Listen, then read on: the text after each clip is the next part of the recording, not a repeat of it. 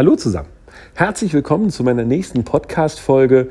Und heute geht es darum, wer teilt sich denn mit euch das Bett bzw. das Schlafzimmer? Es geht um euren Bettnachbarn. Und das ist ein Thema, das ist unfassbar spannend und äh, wir wollen da jetzt gar nicht zu sehr in die äh, intimen Details rein. Es geht mir um was anderes. Und zwar, viele Menschen stört der Bettnachbar. Also nicht konstant immer und ewig, sondern in der Nacht.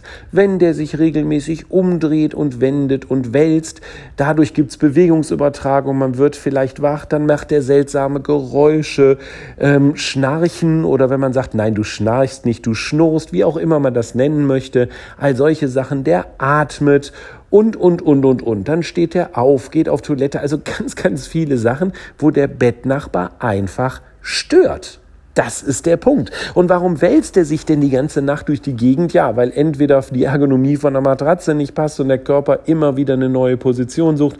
Wieso schnarcht er? Ja, vielleicht, weiß ich nicht, kann dann Übergewicht liegen. Ähm, Schlafapnoe muss man überprüfen, ist klar. Vielleicht ist auch einfach das absolut falsche Kissen oder er hat abends nochmal gemütlich drei Bierchen genossen. Das führt ja auch eher zum Schnarchverhalten dazu. Aber ein Bettnachbar kann wirklich stören. Das muss man einfach wissen.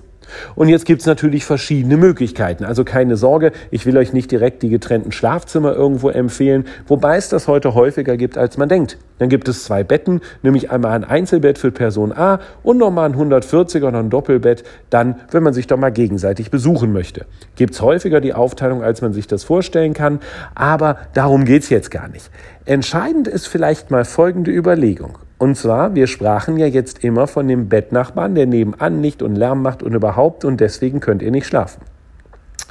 Wollen wir es mal umdrehen? Kann es sein, dass ihr vielleicht der Bettnachbar seid, der sich andauernd umdreht und rumwälzt und Geräusche macht und schnarcht und aufsteht und weiß ich nicht, all das? Wenn das so wäre, würdet ihr ja aktiv den Schlaf eures Bettnachbarn stören.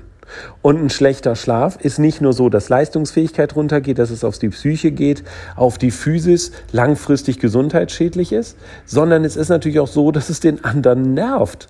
Und das ist nicht sehr schön. Also fangen wir mal von zwei Richtungen an. Und zwar unser Programm Deutschland entschlafen optimiert ja immer die eigene zirkadiane Rhythmik. Es optimiert ganz viele Kleinigkeiten. Auch wir gehen an das Thema Schnarchen heran. Wir gehen an das Thema Bettergonomie ran. Wir gehen auch an das Thema des Nachts des Aufstehen müssen, müssen raus. Also weil man muss, muss man raus. Ähm, diese Geschichten, das heißt, wir versuchen das alles so ein bisschen zu optimieren. Das bedeutet, wenn du Deutschland entschlafen unser Programm machst, kannst du vielleicht zum positiven Bettnachbarn werden. Das bedeutet aber auch häufig, wenn jemand unser Programm macht, dass er sobald er verstanden hat, worum es geht und wie wichtig diese ganzen Kleinigkeiten sind, dass auf einmal zwei Personen da sitzen und beide sagen, oh, äh, wir müssen beide ein bisschen was optimieren, damit wir uns nicht gegenseitig stören.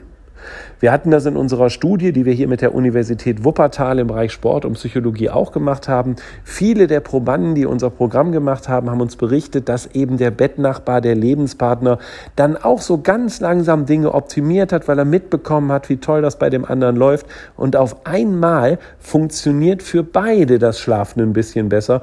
Und dann muss man auch nicht mehr über getrennte Schlafzimmer nachdenken. Also wo gemerkt, muss mich, man kann. Das bleibt natürlich jedem selber überlassen. Und ob man jetzt sagt, komm, wir fangen mal an mit Nasenpflastern, was auch immer, wir haben ja verschiedene Möglichkeiten bei Deutschland entschlafen und auch in meinen Podcast-Folgen lernt ihr ja einiges kennen, was man optimieren kann. Muss man einfach mal gucken. Aber bitte einfach mal drüber nachdenken. Ist es immer der andere, der stört und wälzt und schnarcht und macht? Oder seid ihr vielleicht sogar die Fraktion, die den anderen um den Schlaf bringt und eins am Ende vielleicht sogar gesundheitliche Schäden herbeiführt? Hört sich gemein an, ist aber so. Gut, das war meine heutige äh, Podcast-Folge, der Bettnachbar und, oder die Bettnachbarin natürlich, wie es so korrekt sein muss. Ähm, also wie auch immer, ich danke euch fürs Zuhören. Bis zum nächsten Mal. Tschüss.